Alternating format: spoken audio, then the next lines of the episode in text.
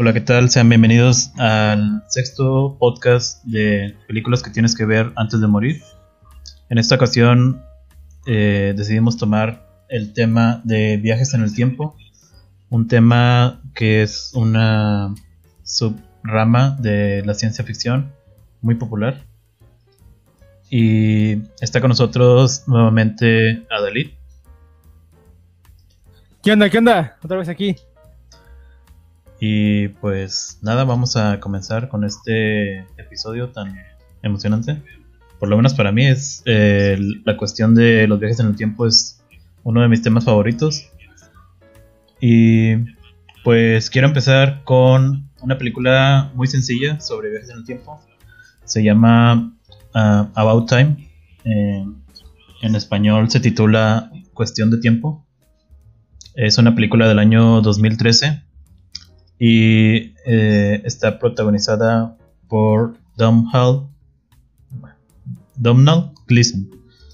Eh, en esta película eh, él interpreta a Tim Blake, un joven de 21 años que en su vigésimo, en su cumpleaños 21, él descubre que tiene una habilidad, es una habilidad innata y esta habilidad le permite desplazarse en el tiempo a voluntad. Eh, esta es una habilidad que en la película nos damos cuenta que se, es una habilidad heredada. Entonces todos los hombres de su familia eh, van pasando esta habilidad a sus hijos eh, y bueno, eh, la trama de la película nos cuenta eh, de que cómo él va utilizando esta habilidad para eh, cuando, por ejemplo, cuando se, se enamora a primera vista de una, de una chava y él intenta conquistarla, pero al primer intento falla, entonces usa su habilidad para poder regresar en el tiempo y hacer el segundo intento de conocerla por primera vez ya que la primera impresión es muy importante para él, según. Entonces, aquí es cuando empieza el juego de, los viajes en el tiempo que él utiliza como a diestra y siniestra, empieza a utilizarlos eh, sin ninguna restricción. Y esto, eh, conforme vemos que avanza la trama, eh, pues vemos que la está pasando muy bien y todo, pero pues en un momento se va a dar cuenta de que jugar con el tiempo no es eh, no es lo más sano porque en cualquier momento uno de sus viajes puede provocar un cambio en la línea temporal que ya no puede revertirse.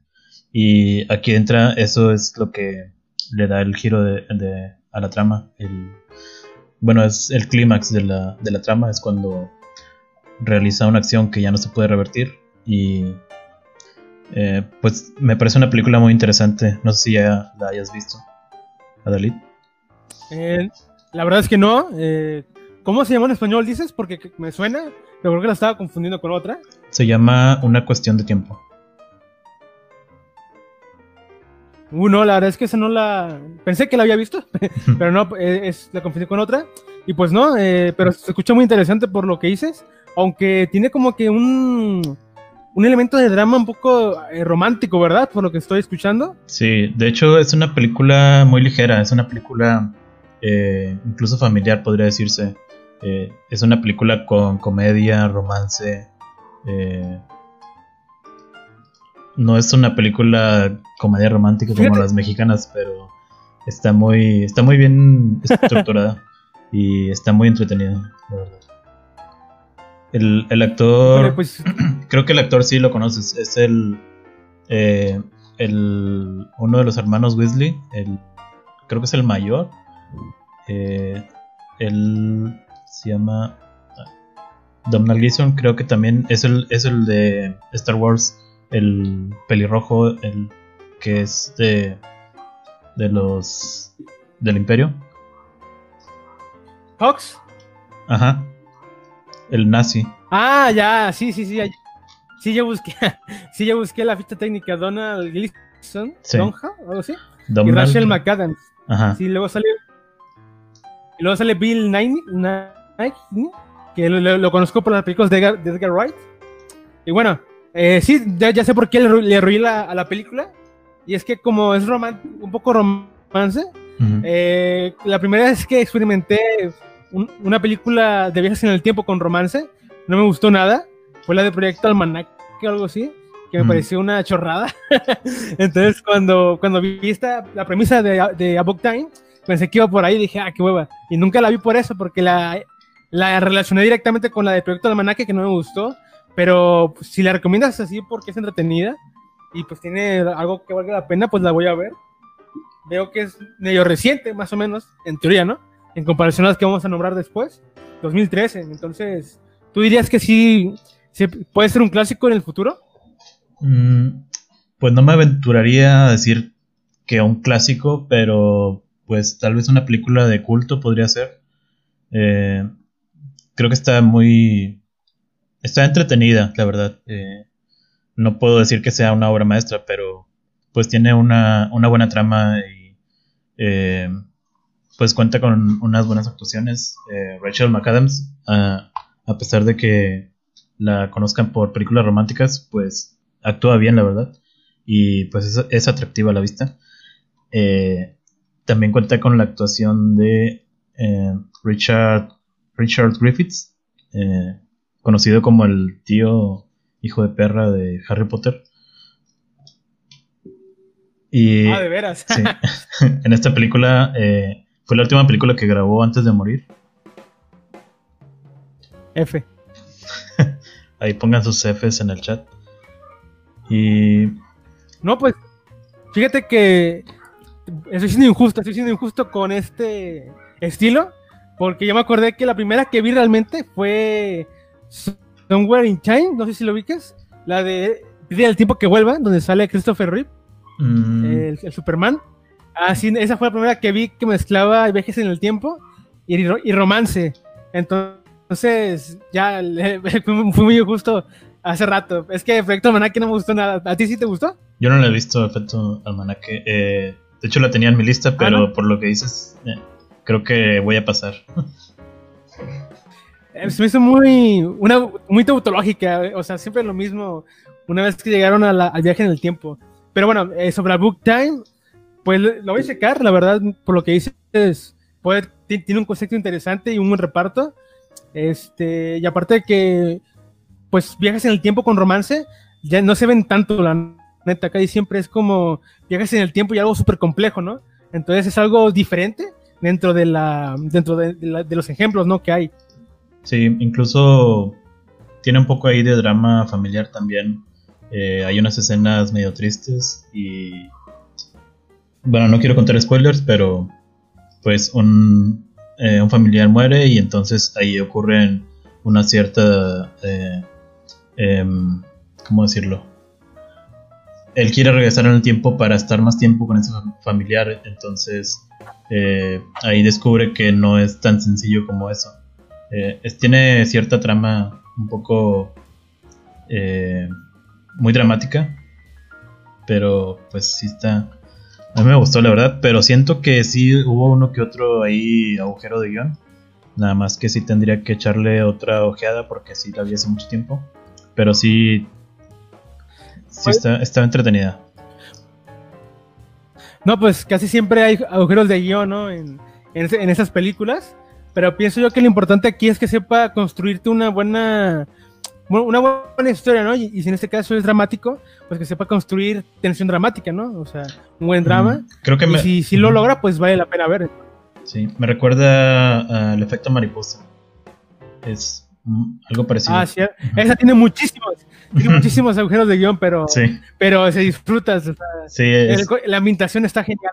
Uh -huh. Los personajes, o sea, te los tragas completamente con todo y los, y los agujeros de guion.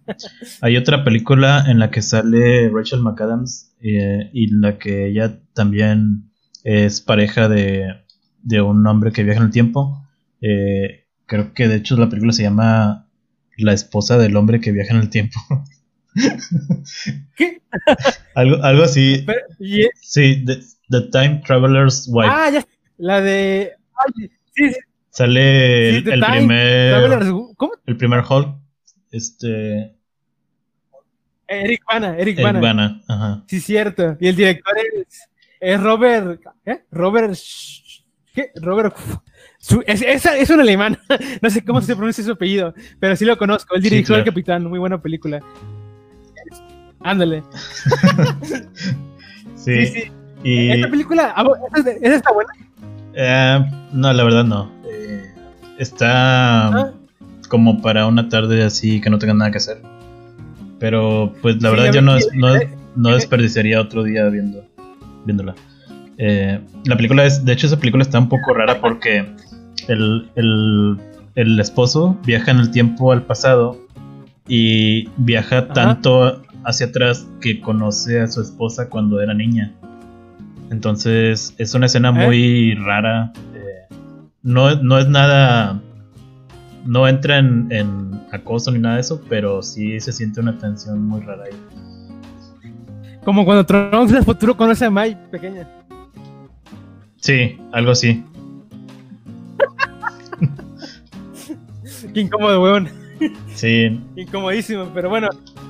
no sé cómo no lo funaron. Esta, eso. entonces, esta no la recomiendas. La esposa del que viaja en el tiempo, no. Pero About Time. Creo que sí es, es entretenida, es, es una buena película.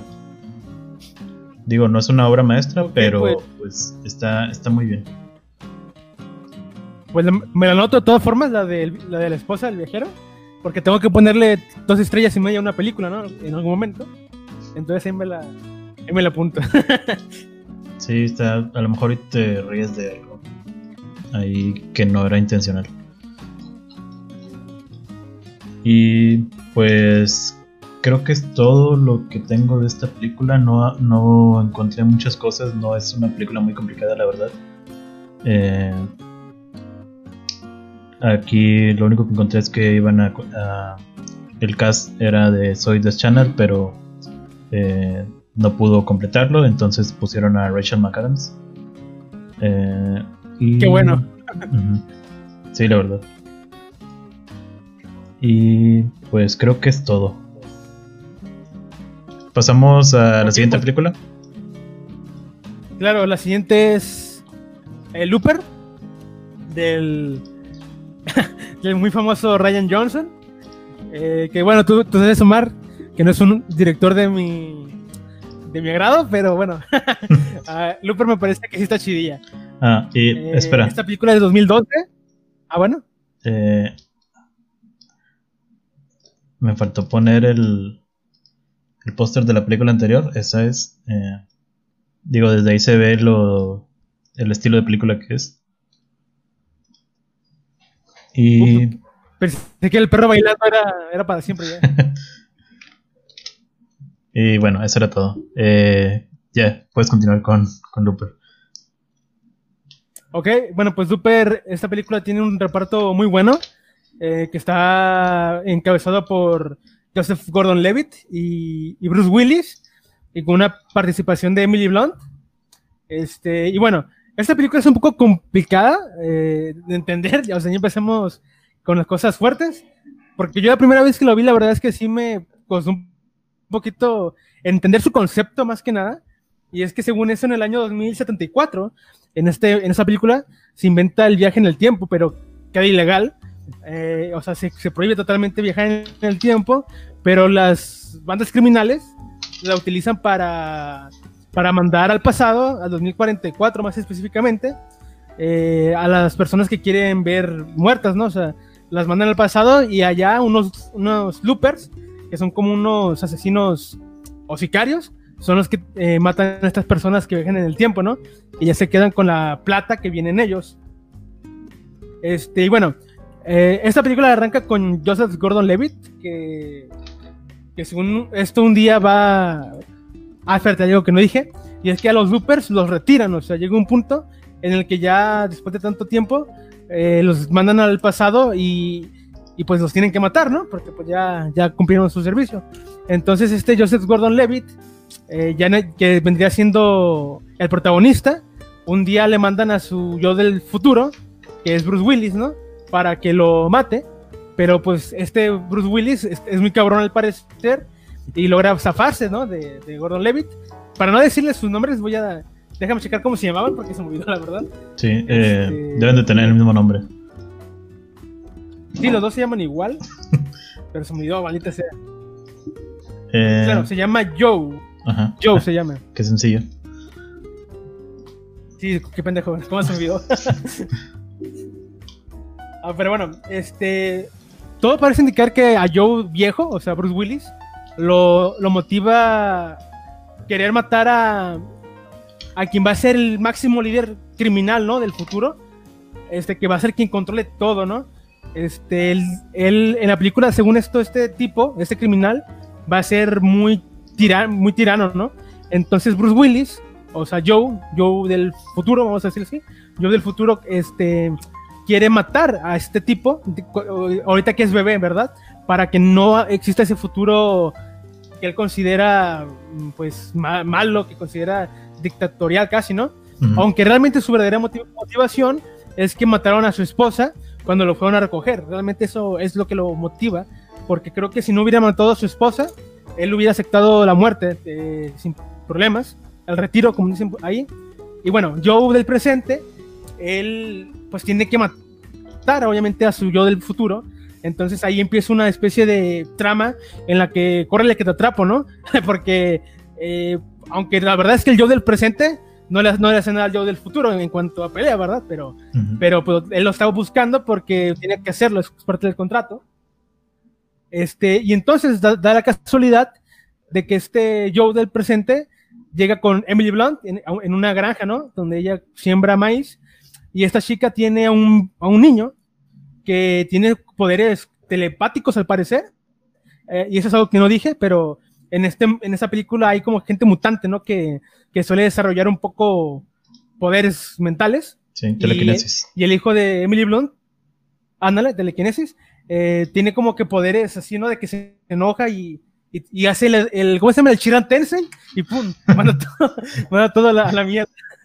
Entonces, eh, el, este Joe del presente, pues lo protege, ¿no? Lo quiere, lo protege porque la chica le, pide que si se enteran que él es un mutante, le van a venir a matar, ¿no? Y pues ahí ya no, no cuento más porque ya lo demás ya es muy revelador. Pero bueno, eh, esta es una película, te digo, de viajes en el tiempo muy modesta. O sea, no es que vayan y, vengan al, al, pasado todo el tiempo, porque todo transcurre casi siempre la misma línea temporal, ¿no? Que es el presente, pero digamos que el, el elemento futurista del futuro viene siendo Joe, ¿no? Claro, sí. Eh... Willy. Sé que es muy buena porque, te digo, llega un punto en el que es como que, córrele, que te, que te, voy siguiendo, ¿no? Este, pero al mismo tiempo se nos va revelando, pues, un poco más de cosas del mundo, ¿no? De los loopers, porque eh, aparecen más personajes, ¿no? Que le dan un poquito más de, de redondez a este concepto, ¿no? Que plantea Ryan Johnson eh, y que le hacen muy entretenida sobre todo. Eh, ¿Querías decir algo, Omar? No, eh, que el. Bueno, quería empezar a decir que la palabra retirar viene de Blade Runner, de, del clásico. Ah, claro. Y. Pues era todo. no, que es una buena película. Yo, yo, la vi cuando estaba en el cine. Y. Eh, sí me pareció. Cuando yo la vi, pues todavía no estaba muy metido en, en lo de las películas. Y. Pues sí, fue una película que me, me voló la mente. Eh, y pues, ¿dirías tú que es la mejor película de Ryan Johnson? Yo, mira, yo diría que sí. Eh, la verdad es que no. Sí, mira, tengo un problema con esta película muy, muy, muy severo, muy grande. Y es que siento que al yo del presente no, no, no le sabe construir una moral. Porque por un lado, al principio el güey deja que maten a, a su mejor amigo, a Paul Dano, eh, por, porque él está reuniendo plata, ¿no? O sea, está reuniendo plata para irse a, Europa o algo así. Y nos dan a entender que la plata es lo más importante para ese tipo, al grado de que deja que su mejor amigo muera de una forma horrible. Pero más adelante, bueno, ay, bueno, no voy a decir lo que pasa más adelante, pero, pero ya hace algo que a mí la verdad me resultó muy contradictorio con lo que nos, se nos había planteado. Claro, pueden apelar a que es evolución de, de, de personaje y todo eso, pero a mí me choqué un poco porque siento que se salió mucho de, la, de, cómo se había dibujado al principio el personaje. Este, sin, pienso que a lo mejor había sí, se podía llegar a esa conclusión, pero creo que no se desarrolló de la forma correcta. Y por eso yo pienso que esta película, aunque sí es muy buena, no es la mejor de Johnson. Yo creo que la mejor de Johnson es sin dudas The Last Jedi. Dijo nadie nunca. no, es cierto. La mejor es, es Out, la de donde sale este, ¿cómo se llama? El James Bond, Daniel Craig y Ana de Armas. Esa me parece que es la mejor. Porque es un guion muy bien escrito más que nada por el guion. ¿Cuál? Knives Out. ¿Super? Knives Out. Ah, Knives Out sí me gustó mucho. Sí, me gustó muchísimo. A mí la verdad no me gustó. La sentí como, como una telenovela ¿Ah, sí? de misterio. Ah, ¿en serio? Sí, pues es, es la típica historia de, de, la chava pobre que va a una familia de ricos y se, se enamora a un rico de ella y le quiere dar todo y así. Es muy de telenovela, mexicana eso. Bueno, en eso tienes razón, ¿eh? De, de la, la, chava pobre es 100% buena y todos los pobres son buenos y los ricos son malos. Así es, esa es la película Nights ah. Out. Cierto, e, eso sí es lo, que no me gustó mucho. Y es que los, la familia rica, todos son unos, desgraciados porque sí. Porque son blancos y son ricos. Y, y, la chava latina es buena porque es pobre. Es latina, latina. Eso es, bueno, te, van a funar, eh, güey, la neta. es que eso, eso es una telenovela, la verdad, todas las telenovelas son así. Bueno, ahora que lo dices, sí es cierto, ¿eh? Me recuerda. Ay, ni, sé, puede ser cualquier novela mexicana. Sí, una de bueno, A mí me parece lo mejor más que nada por, por la estructura, por la estructura del guion, ¿no? O sea, de cómo usa muchas perspectivas, ¿no? Para contarte los sucesos. Y eso me gustó mucho, me pareció un poquito virtuoso de parte de Johnson, ¿no? Creo que él es buen guionista, pero como director a lo mejor eh, le, falta un poco, ¿no? En cuestión de, de, lo que se refiere, no sé, manejo de cámaras, planos, la composición de la imagen, pero en cuanto a argumentos me parece que sí es bueno. Mm, claro, menos en The Last Jedi, ahí sí, ¿no? sí, y ahí, en Knives Out. Pero, pero bueno, Mar, esta, esta película... Sí. Habla, habla, sigue, sigue. Ah, que hay un, hay un dato curioso de Knives Out que esta Tilda Swinton interpreta a la anciana que es la abuela de todos o algo así. Y uno de sus hijos, eh, uno, un actor que es ya muy mayor, tiene noventa y tantos años, es incluso mayor que Tilda Swinton en la vida real. Entonces, Tilda Swinton interpreta a una anciana que es madre de alguien mayor a ella en la vida real pero no tiene nada que ver. Mira, a mí Tilda Swinton, tú sabes que no es de mi agrado, pero, pero es que como que se le da muy bien sus gestos para maquillarla, maquillarla de vieja, como en el Gran Hotel Budapest. Eh, ya ves que sale poquito, ah, también es de anciana. y también es. Sí, básicamente es el mismo. Pero bueno, Mar, sobre. Exacto, sobre Looper, este. Bueno, hay, hay que dar recomendación. Y curiosamente sale Bruce Willis que ya más adelante creo que va a volver a aparecer, ¿no? Sí, de hecho, con eso enlazamos a la siguiente película. Ajá. Bueno, yo les voy a hablar de la siguiente película. En este momento van a ver el póster ahí en su pantalla. Si lo están viendo, si lo están escuchando, la película se llama 12 monos, eh, 12 Monkeys. Un, esta película es un clásico de la ciencia ficción y pues de las películas en general. Eh, es una película de 1995 y está dirigida por Terry Gilliam. La película eh, nos cuenta la trama eh, en el año 2035. Esto no está especificado, pero hay varios hay varios periódicos y noticias, cosas así que están en la película que nos dan a entender que está en ese año. Y bueno, en la película nos cuenta que hubo una epidemia provocada por un, virus letal que mató a millones de personas, muy parecido a la realidad. Y los, los que sobreviven a este virus se empiezan a refugiar en pequeñas comunidades eh, escondidas bajo la tierra eh, en un grupo de científicos en una de estas comunidades eh, crean una máquina capaz de poder enviar a una persona eh, en el tiempo al pasado. y esta persona es Bruce Willis, porque pues es el más varas que encontraron. Y envían a Bruce Willis al pasado para que se encuentre con quien es el, el quien provocó eh, que se liberara este virus al público. Y se dan cuenta de que el, la organización que se encargó de, de que este virus se propagara se llamaba 12 monos. Entonces él tiene que viajar al pasado y buscar pistas de quiénes son los 12 monos y por, en dónde y cuándo liberaron el virus para poder evitar la tragedia. Entonces tiene que viajar a diferentes épocas en el pasado y buscar pistas y tratar de encontrar este virus y tiene que cambiar el futuro para que la humanidad sobreviva.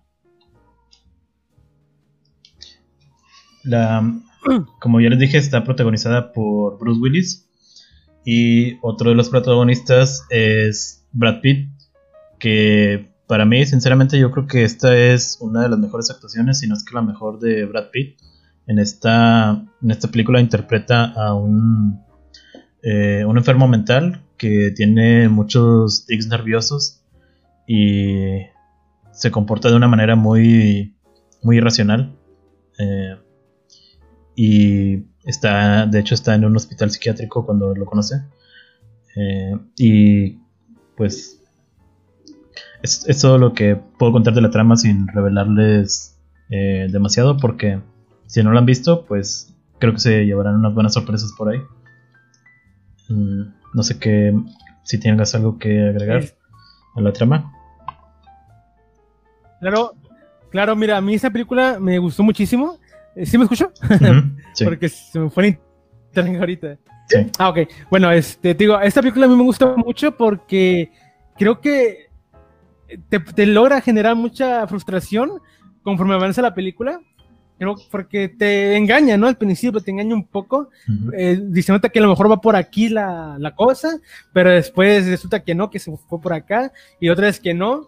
Este, y, y me gusta mucho porque más allá del concepto, la trama, la forma en la que se va enredando la cosa, cómo se va, digamos, distorsionando la misión de, del personaje de Bruce Willis, que se llama James Cole, eh, me pareció brillante. O sea, yo la verdad pensé que, que, iba a acabar de una forma diferente, pero que iba a, terminar el mismo resultado, ¿no? Entonces, el final que tiene, la verdad es que no me lo esperaba.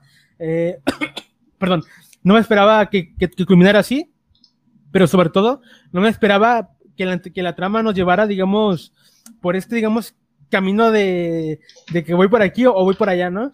Este, que como dices, el personaje de Brad Pitt Creo que él es el, que se lleva la película, porque su actuación es muy buena, la verdad. Bruce Willis está muy, muy correcto. De hecho, Bruce Willis no actúa mal aquí, ¿verdad? O sea, actúa muy bien, pero como que es el personaje al que, estáis, al que diseñaron para que actuara, ¿no? Entonces, está muy, muy correcto, o sea, no, a lo mejor no deslumbra, pero cumple muy bien. Este, a mí me gusta mucho el principio, donde está en el futuro, ¿no? Eh, toda esta como sociedad eh, bajo tierra, ¿no? Creo, que era bajo tierra, ¿no? Que había muchos tubos, cables, los corredores, o sea, Terry Gilliam, si algo tiene, si, algo sabe hacerte, es construirte mundos con la puesta en escena, o sea, él es experto en eso.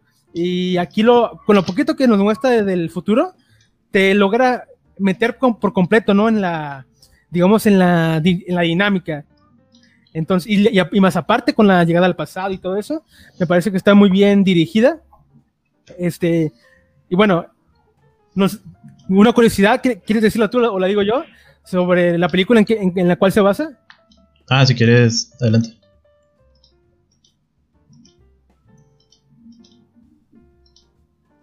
Bueno, esta película, en la, ¿Cómo se, ¿Cómo se pronuncia? ¿Es la Yeti? ¿Yeti? ¿Algo así? Yo tengo entendido que es la Yeti. De Chris Marker, ¿no? que muy, ¿Cómo? Sí, la Yeti es lo como, como tengo entendido ¿La que GT? se Ponle la, ah, okay, bueno, sí, la GT. Esta película es muy conocida porque. Eh, porque renuncia al movimiento, ¿no? Es muy famosa porque la imagen es eh, sin movimiento, ¿no? Tipo, de, de, PowerPoint, con una voz en off que narra todo, ¿no? Y dura bien poquito, como media hora. De hecho, ya mencionamos eh, esta, esta película hace unos podcasts anteriores. Y a partir de este corto, que es un corto realmente, eh, Terry Gilliam se inspiró, ¿no? Para, para hacer 12 monos. Y si lo pueden ver, también véanla de una vez. La Yete es una película muy importante, no muy su generis en su momento.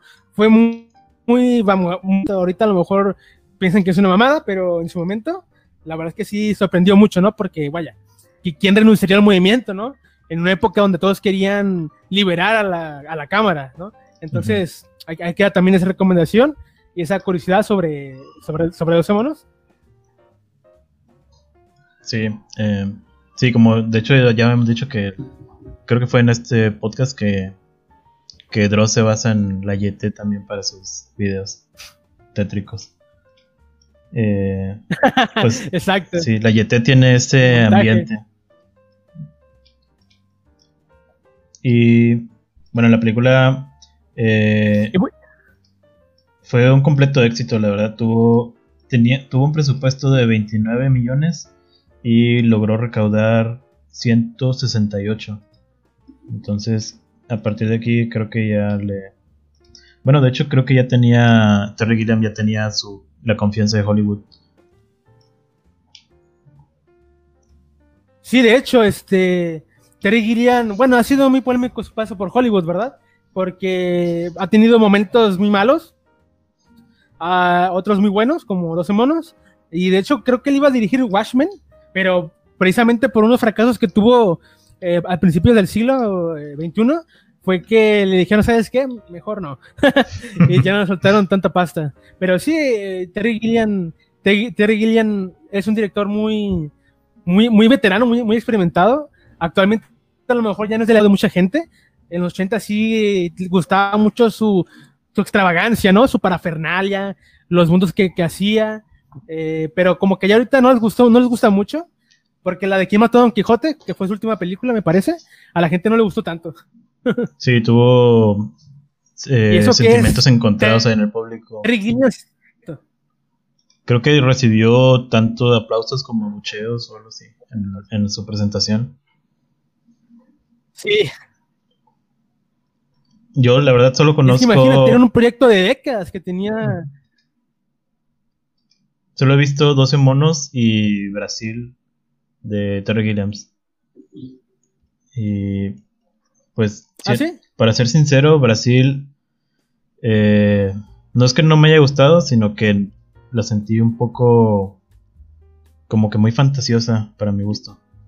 Eh, yo sé que es, la intención del director, pero la verdad no, no me gustan tanto las películas demasiado fantasiosas como, como esa como que dejó volar su imaginación al máximo y todas las locuras que se le ocurrieron las fue metiendo y a ver qué, qué hacía. Digo, está justificado, pero igual sí está un poco, un poco rara esa película. Bueno, eh, en, el caso de 12 monos, sí está un poco la extravagancia del director.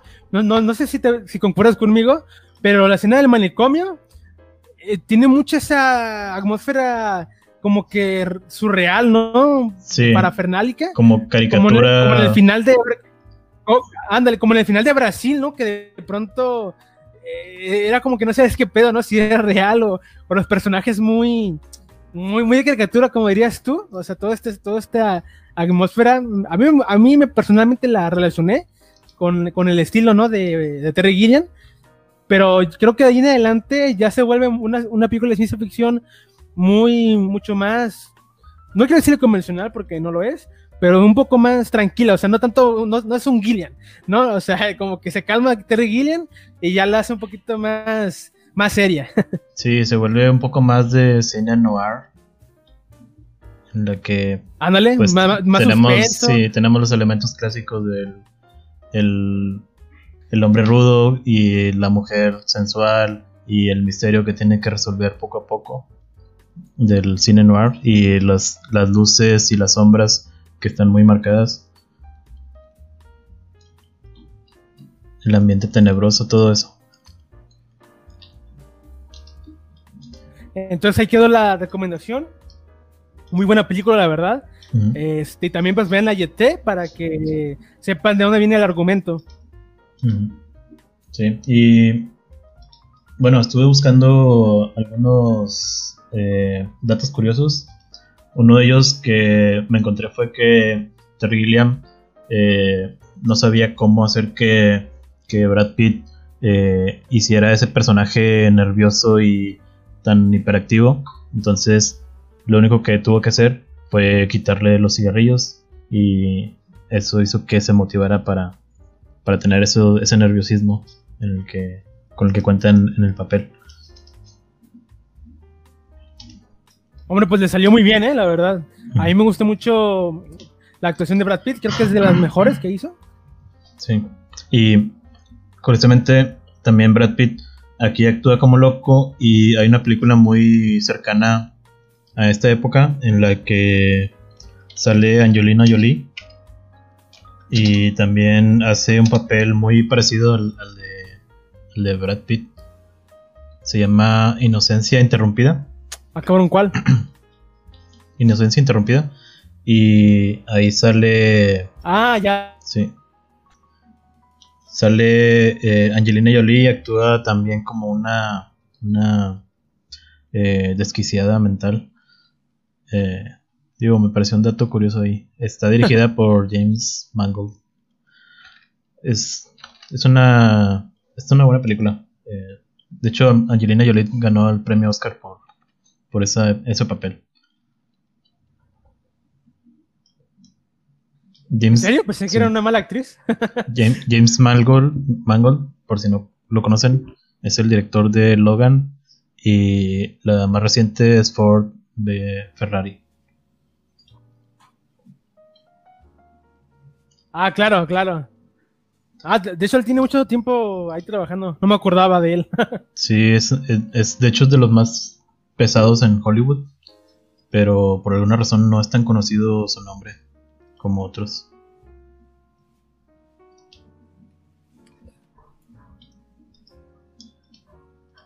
Y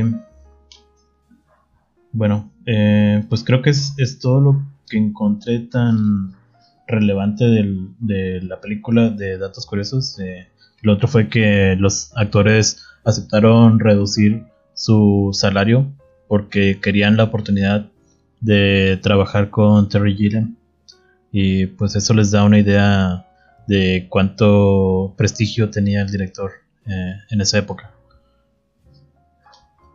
Cierto, muy, muy aclamado. Y pues bueno, este Omar, ¿te gustaría pasar ya a la siguiente o comentamos más? No, sería todo. Vamos a la siguiente. Ok. Pues bueno, la siguiente, creo que muchos la conocen, porque es de esas películas que se han hecho muy, muy como de cajón, ¿no? Últimamente y es Predestination. ¿Lo has visto? ¿Tú lo has visto? Sí. Sí, de hecho, muchos seguidores de la página eh, pues deben de conocer esta película porque pues por eso, hubo una publicación que se hizo viral de la página que, en la que venía incluida.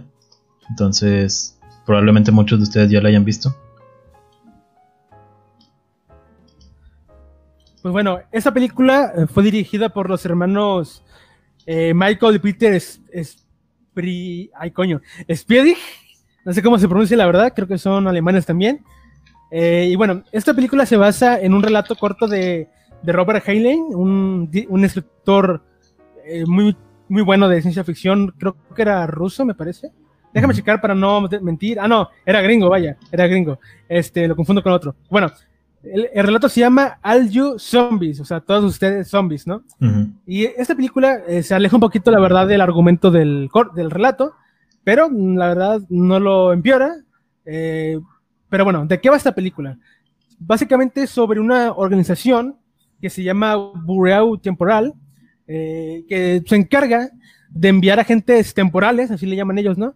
A evitar que sucedan desastres terroristas o cosas así, ¿no? Entonces los mandan a cierta época del tiempo para que los detengan, ¿no? Para que no pase lo que tenga que pasar. Este, y hay un agente que es interpretado por Ethan Hawke, que tiene la misión de detener al ¿cómo se llama? Al Phil, al Bomber, que es como que el terrorista más grande que ha existido, ¿no? Porque ese tipo tiene en su poder la máquina con la que viajan en el tiempo estos agentes, ¿no? Eh, es un exagente, dicen incluso, creo. Entonces, Ethan Hawke tiene la misión de, pues, de detenerlo, ¿no?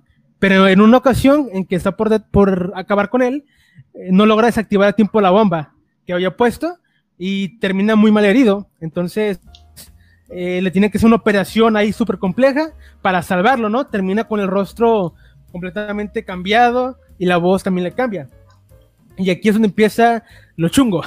empieza lo que dices, ¿qué?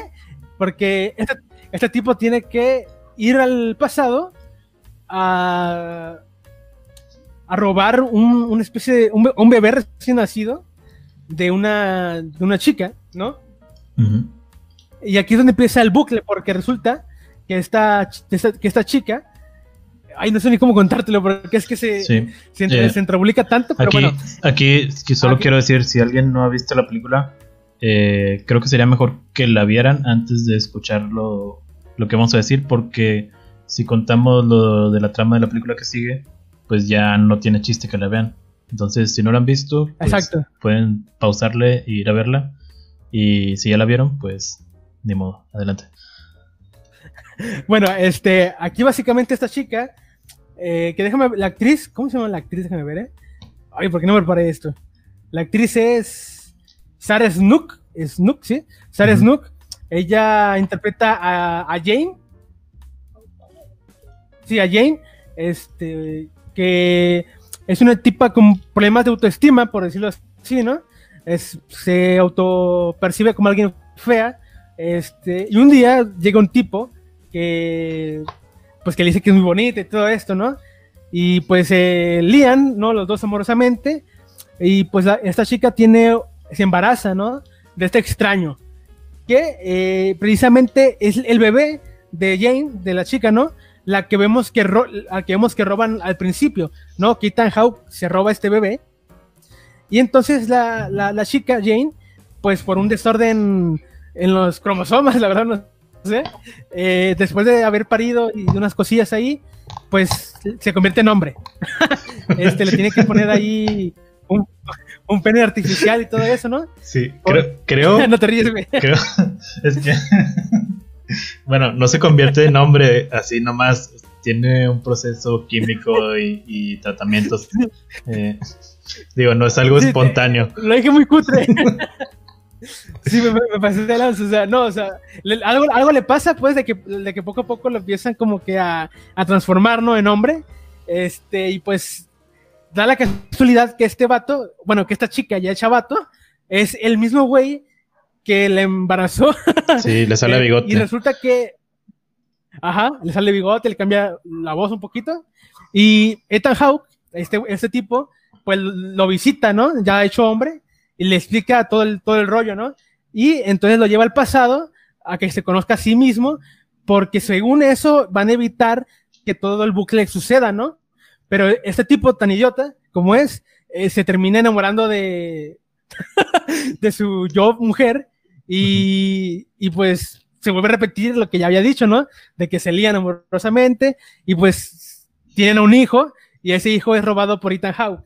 Y bueno, para, tener la cereza sobre el pastel de la locura, resulta que, que el vato, John, creo que se llama John, ¿no? Ya hecho hombre. Creo que, se llama John. Este, sí, creo que se llama John. Él, resulta que él, pues se hace agente de, de esta empresa que les dije, y él tiene que detener al Freeze Bomber. ¿Y qué pasa? Que en una ocasión que va a detenerlo, pues no logra desactivar la bomba a tiempo y termina hecho mierda y lo, tienen que operar para, para, salvarlo y con la sorpresa de que John, pues cuando lo, lo, operan, termina siendo Ethan Hawke.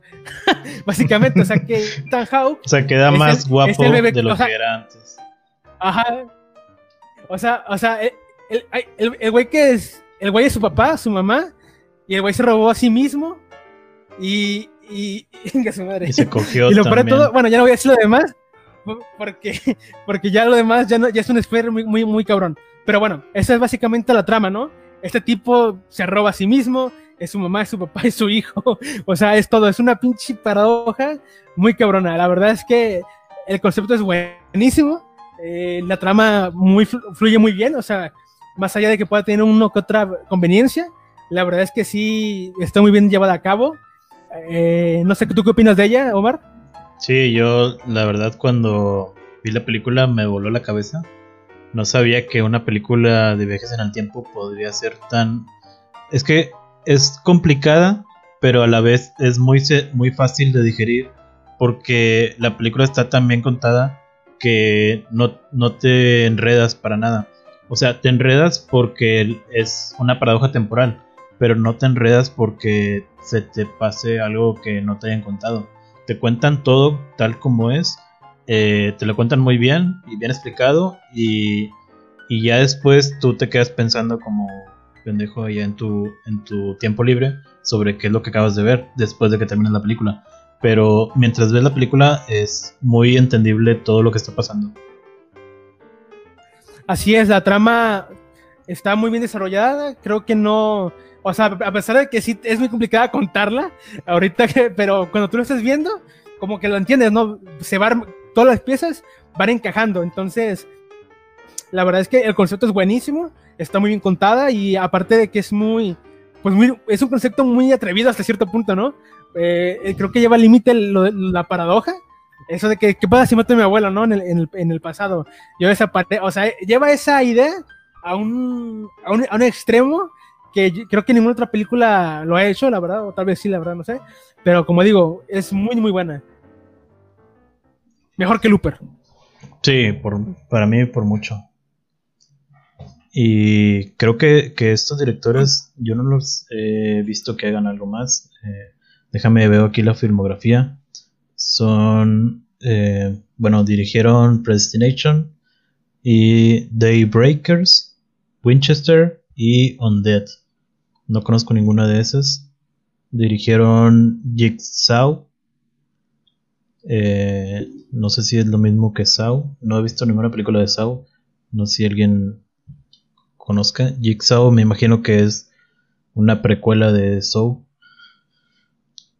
Eh, pero... Sí, es una precuela. Mm, parece que no tienen cosas relevantes.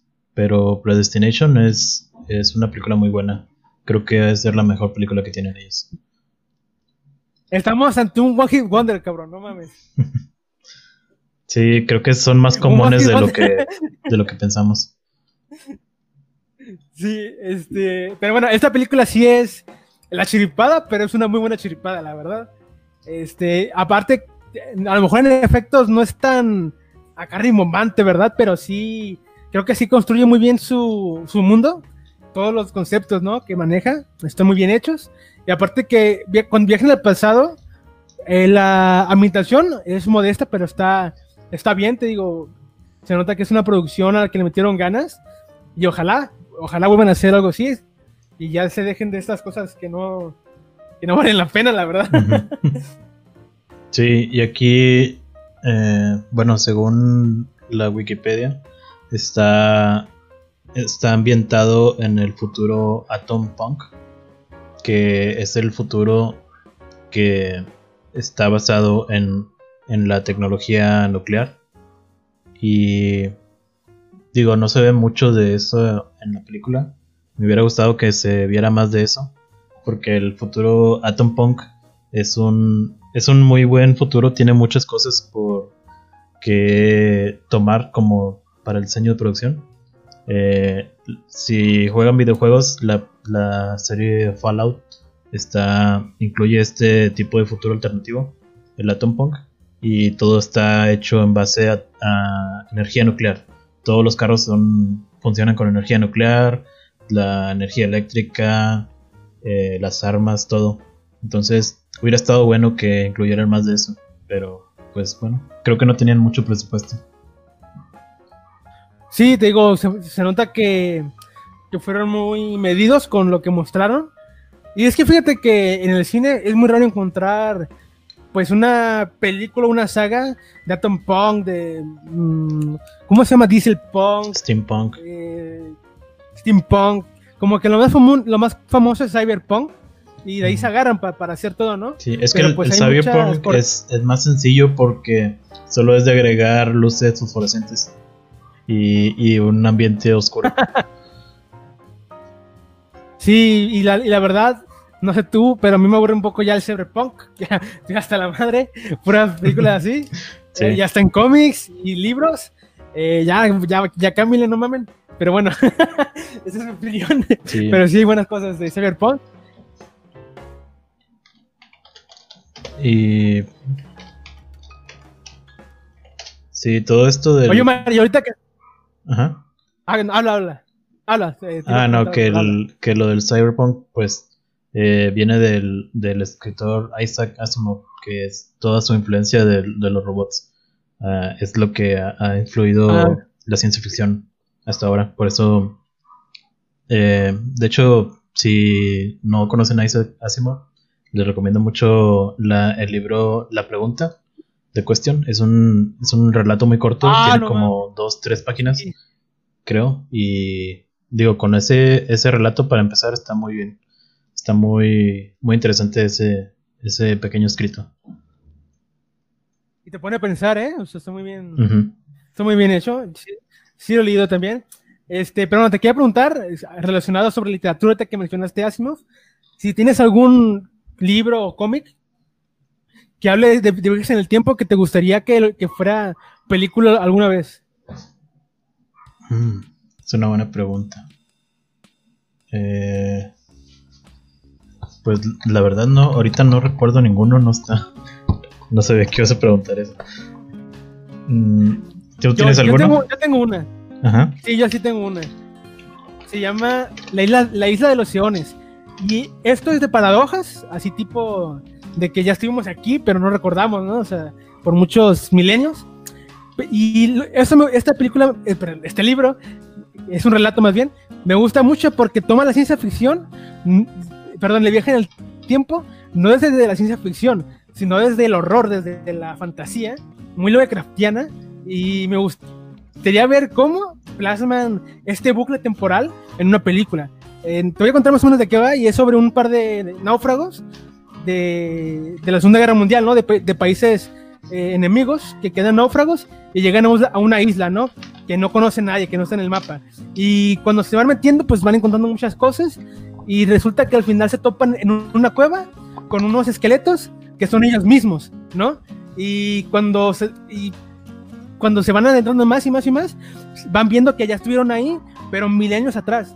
Y entonces ahí hay un bucle temporal muy cabrón.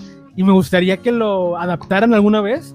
Y viendo un poco las películas que repasamos, la verdad pienso que no es una, una historia que ocupe gran presupuesto. Creo que algo como Predestination o Looper más o menos de ese tamaño, lo podría adaptar muy bien.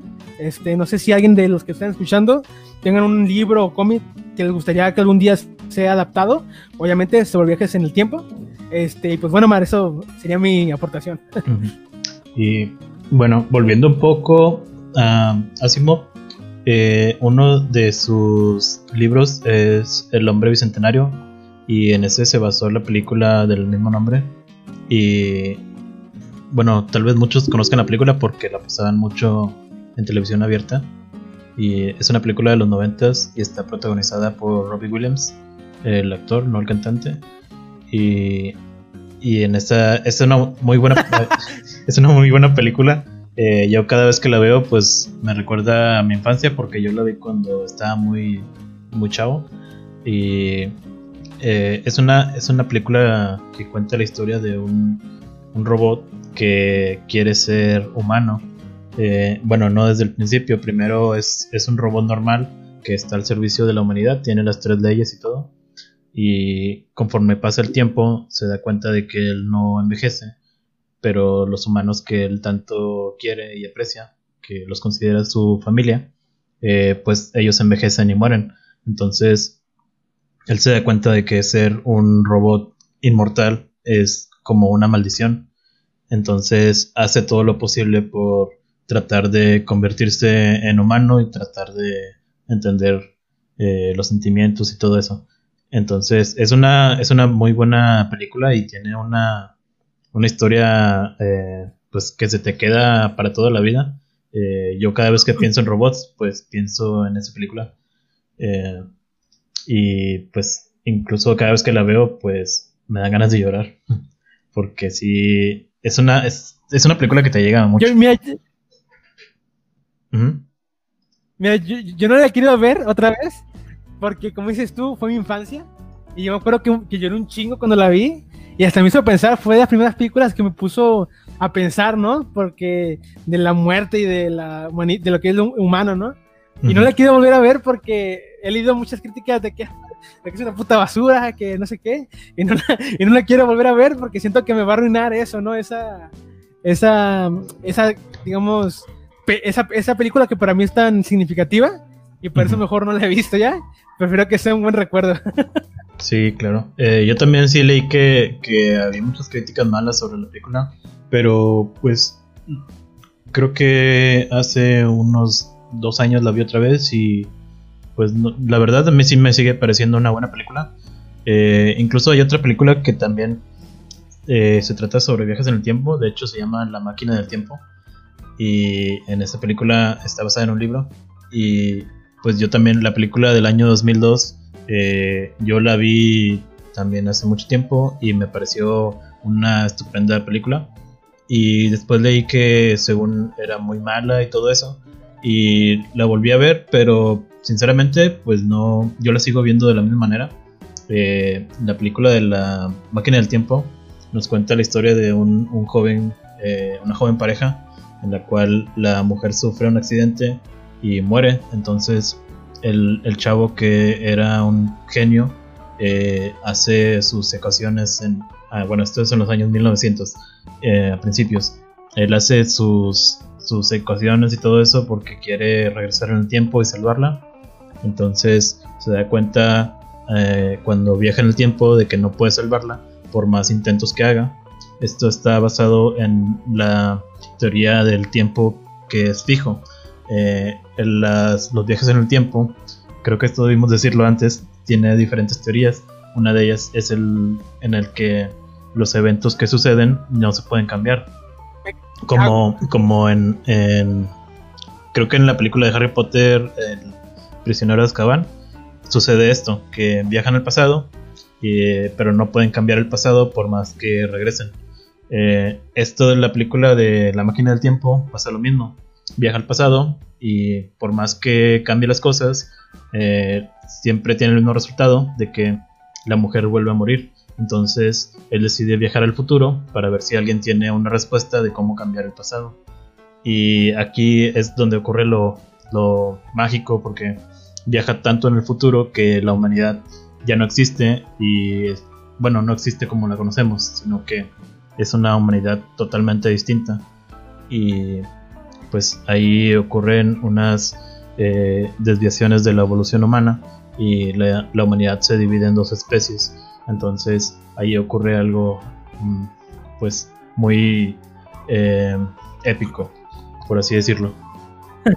es una, digo, a mí yo la vi cuando era un niño, me encantó y la volví a ver hace poco y me volvió a, a encantar. Digo, si alguien no la ha visto, es una recomendación ahí yo no la he visto, ¿eh? Me la voy a ver. Y ya que estás recomendando, te puedo recomendar una, una miniserie que más o menos toca este tema del tiempo. Claro, que no sea Dark. No, ¿cómo crees? No. Yo no soy tan básico, no te Este, se llama, se llama Depths. Creo que ya, la mencioné hace unos podcasts, pero la vuelvo a repetir para, porque la verdad es muy buena. Eh, se llama Depths, que es como Deus, pero con V. Y es de Alex Garland, el director de Ex Machina y de y de ¿cómo se llama? Annihilation, algo así. Annihilation. Y es una es una serie que la verdad es muy ay, no sé si decirle filosófica, pero sí parte de muchos eh, preceptos, ¿no? Como de el universo determinista, sobre si existe el, el libre albedrío, ¿no? Sobre el multiverso. Eh, y hay muchas secuencias donde precisamente representa el tiempo, ¿no? A través de sus diversas, digamos, teorías ¿no? De que si el universo es, ay joder, no sé, no soy científico, pero ahí te los explican porque todos los personajes son unos genios, ¿no? Este, y, la verdad me gustó mucho porque creo que es, un, es una ciencia ficción que se trata de pegar lo más que se puede a las teorías, pero al mismo tiempo te mete drama, te mete conspiraciones, te mete todo. Y la verdad, eh, visualmente, como, como ya estamos acostumbrados ¿no? al trabajo de Garland, es genial. Eh, todo lo que te propone ahí, todo, todo lo, las máquinas, las computadoras, los lugares, todo es genial. Y como te digo, Omar, hay unas secuencias de donde representa el tiempo, ¿no? De las variables en el universo y la chingada. Eh, geniales, o sea, te quedan en la mente, pero de una forma brutal. Y es más o menos como lo de la fuente, ¿no? De que es alguien que, que perdió a su, a su hija y a su esposa y quiere encontrar la forma de, de, viajar al pasado o de encontrar una, un mundo alternativo, ¿no? Para poder rescatar. Y la verdad está muy buena. No solo la puedan ver legalmente, yo la vi por Cuevana 3, pero pues ahí está de recomendación. muy, muy buena serie. Son ocho capítulos. Ok, se escribe Tips, es D-E-V-S. Sí, sí la había, había escuchado de ella, pero no sabía de qué trataba. Y pues ahora que veo que está escrita y dirigida por Garland, pues sí voy a buscarla, voy a hacer lo posible por buscarla. Porque sí, eh, Alex Garland es uno de los mejores, para mí, uno de los mejores directores y escritores de ciencia ficción. Claro, muy bueno. Es una. Es uno de los que está sosteniendo, ¿no? Un poco la ciencia ficción desde un punto de vista más ambicioso, ¿no? Por decirlo así. Eh, es muy bueno el tipo. Sí, pues bueno, Mar, ya no sé si algo más que aportar. Mm, no, eh, la verdad, creo Se me el micrófono, espera. Eh, bueno, ya que estamos en esto, la última recomendación que les quiero dar es La chica que saltaba a través del tiempo. Eh, ya, ya tocamos ah, esta en el capítulo de, anime. Eh, es una película de anime. Está dirigida por Mamoru Hosoda. Y de hecho fue la primera película que vi de él. Y en esta película eh, es una chava que se encuentra un, dispositivo que le permite viajar en el tiempo.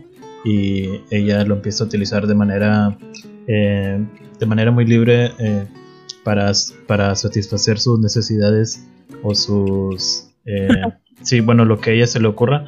Entonces, eh, al igual que la primera película que les hablé, pues viaja tanto en el tiempo que no se da cuenta de que los, bueno, en la película, después se da cuenta de que los viajes están contados. Entonces, eh, ya cuando se encuentra con el auténtico dueño del dispositivo, pues ahí tiene que realizar una serie de acciones para prevenir una tragedia. Entonces, eh, digo, no les quiero contar mucho de la trama porque es, muy interesante la película. Y, y, si no la han visto, pues ahí está en Netflix. Es una película entretenida y muy, está muy bien animada.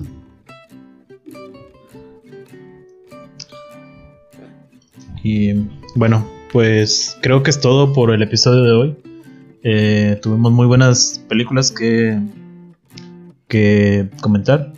Y pues nada, este episodio se va a subir eh, nuevamente aquí en la página de Facebook y también en mi página de YouTube, Omar Cavazos. Ahí pueden encontrar los episodios anteriores del podcast y pues ahí se van a estar subiendo eh, ya con mejor edición que, aquí. Y probablemente encuentren videos de todo tipo, tal vez eh, haga un video explicando sobre los diferentes tipos de viajes en el tiempo por si a alguien le interesa, pues ahí lo podrán encontrar pronto. Pues bueno, Mar, este, nomás, nomás quiero decir que pues el viaje en el tiempo es un subgénero muy usado, muy que tiene muchas obras, entonces si por ahí alguien conoce una película que no hayamos visto que sea muy buena, pues que la recomiende, ¿no? Para, para echar un ojo y que también pues, no, nada más nosotros recomendemos, sino también ustedes. Ahí pueden dejar sus, sus títulos para recomendar. Y pues nada más, Omar. Bueno, nos despedimos, nos, nos escuchamos en el siguiente episodio. Bye. Bye.